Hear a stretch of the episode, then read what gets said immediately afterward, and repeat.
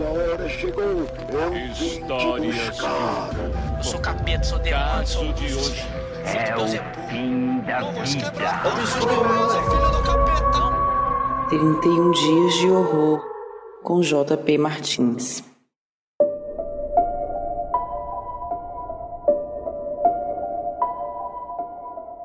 O começo dos anos 90, que é quando eu nasci, é um ponto cego no meu conhecimento de horror.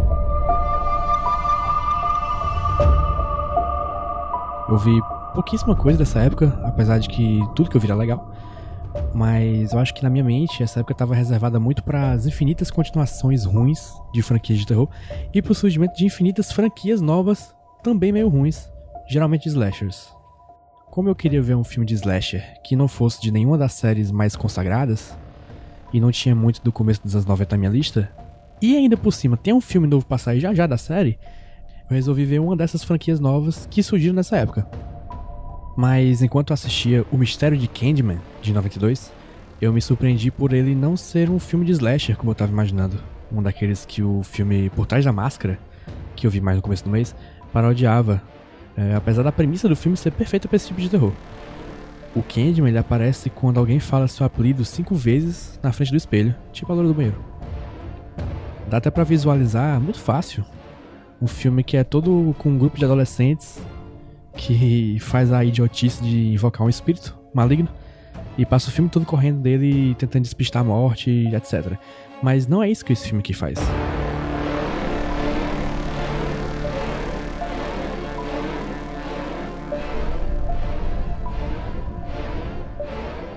Tem sim várias pessoas morrendo pelas mãos de um cara gigante, sobrenatural, mas tem um clima diferente.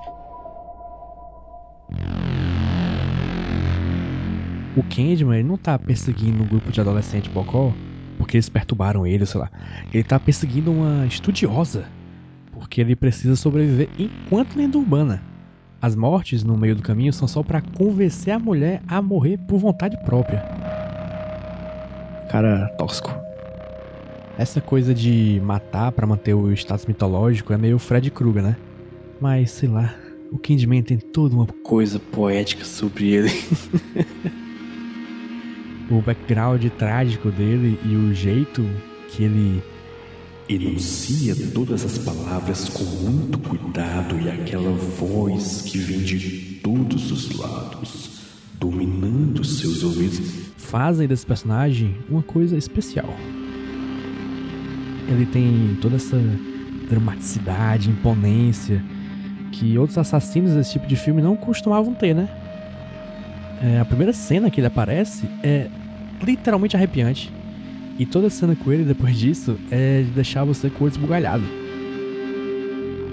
Não só por causa dele mesmo, mas pelo jeito que as cenas são construídas dirigidas.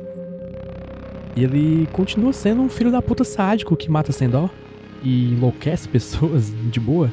Então ainda é um belíssimo vilão também.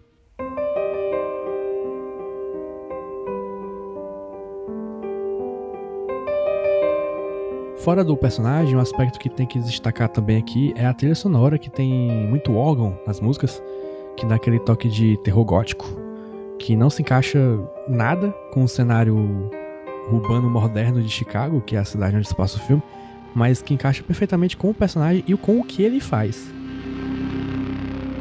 Depois desse primeiro filme, tiveram duas continuações que eu não sei se vale a pena de ser visto, porque, enfim, continuação de franquia de terror dos anos 90, né?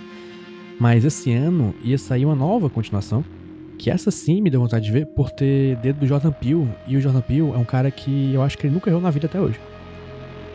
O filme foi adiado pro ano que vem, por causa da bactéria filha da puta micróbio do caralho, o que é foda, porque eu queria ter a possibilidade de ver esse primeiro filme aqui e assistir imediatamente em seguida o novo. Que é uma continuação direta com alguns dos personagens que vi nesse primeiro filme.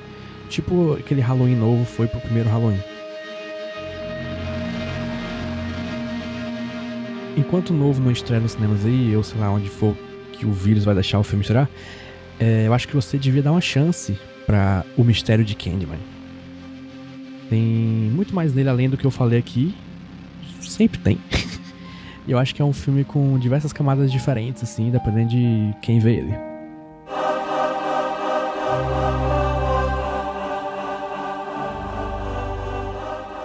Depois de ver, eu tenho certeza que você vai ter vontade de invocar o filme novo, indo para de frente pro espelho e repetindo cinco vezes. Candyman, Candyman, Candyman, Candyman. Helen,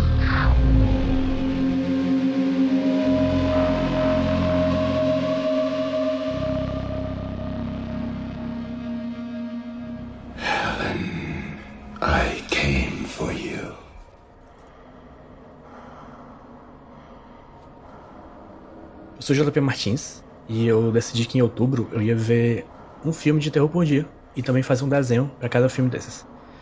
Daí o Iradex me chamou para fazer um podcast e eu meio que a contragosto vim.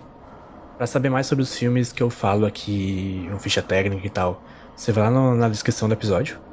E para ver os desenhos que eu fiz, você vai lá no Jumbo Paulo no Twitter ou Jumbo Paulo no Instagram. E aproveita e me segue também. Também segue o podcast nos agregadores, dá cinco estrelas, sei lá qual opção tem lá para você. Esse podcast faz parte da RIPA, a rede Iradex de produções associadas, com vinheta do Roberto Dinei e a edição da 20 a 20 produtora.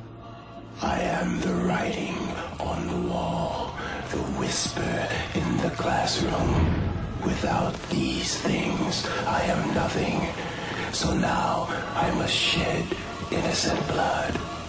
Come with me.